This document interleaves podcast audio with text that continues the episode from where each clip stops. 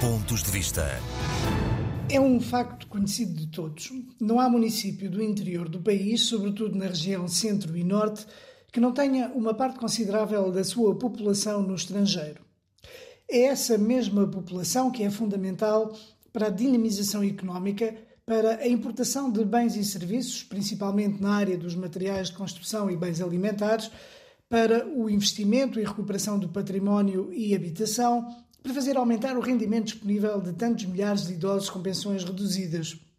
E também são os primeiros a mobilizarem sempre que uma catástrofe bate à porta, como quando há incêndios ou dilúvios destruidores. Estando ausentes, estão ao mesmo tempo muito presentes e são fundamentais para o território. E por isso, acima de tudo, não deveriam ser ignorados.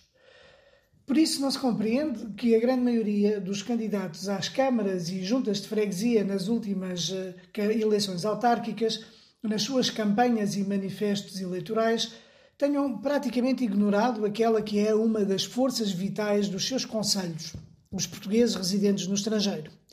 Ainda por cima, agora eles não vêm ao país apenas por altura das festas. Ao longo do ano vêm muito mais vezes, trazem família e amigos e são fundamentais para a dinamização económica de tantas regiões.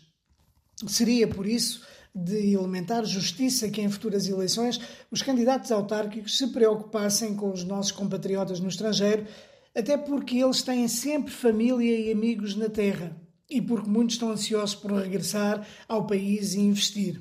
O argumento de que não foram objeto de preocupação porque não votam em eleições autárquicas é o pior de todos, porque revela uma enorme ingratidão relativamente ao que eles representam para o Conselho.